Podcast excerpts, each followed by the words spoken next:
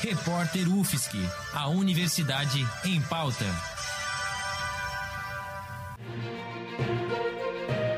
Cobertura especial Covid-19.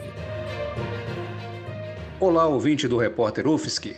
Duas universidades públicas de Santa Catarina perdem juntas 658 bolsas de pós-graduação este ano. O assunto caiu como uma bomba no meio acadêmico entre UFSC e UDESC.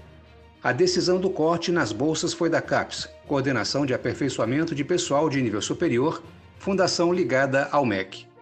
O motivo do corte é o redirecionamento para pesquisas relacionadas à pandemia do coronavírus nas universidades. O problema é que a perda de bolsas cresceu ainda mais para a UFSC e a UDESC. O corte atual é de 25% para a UFSC. O anterior era de 10%, segundo a pró-reitora de pós-graduação, Cristiane Derani. O programa de pós-graduação em jornalismo, por exemplo, perde quatro bolsas de mestrado e cinco de doutorado. As áreas mais afetadas são de ciências sociais aplicadas e ciências humanas.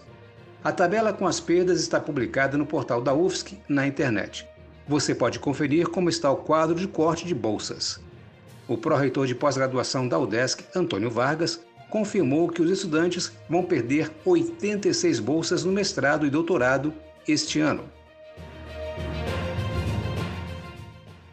Paulo Roberto Santias para o repórter UFSC no combate ao coronavírus.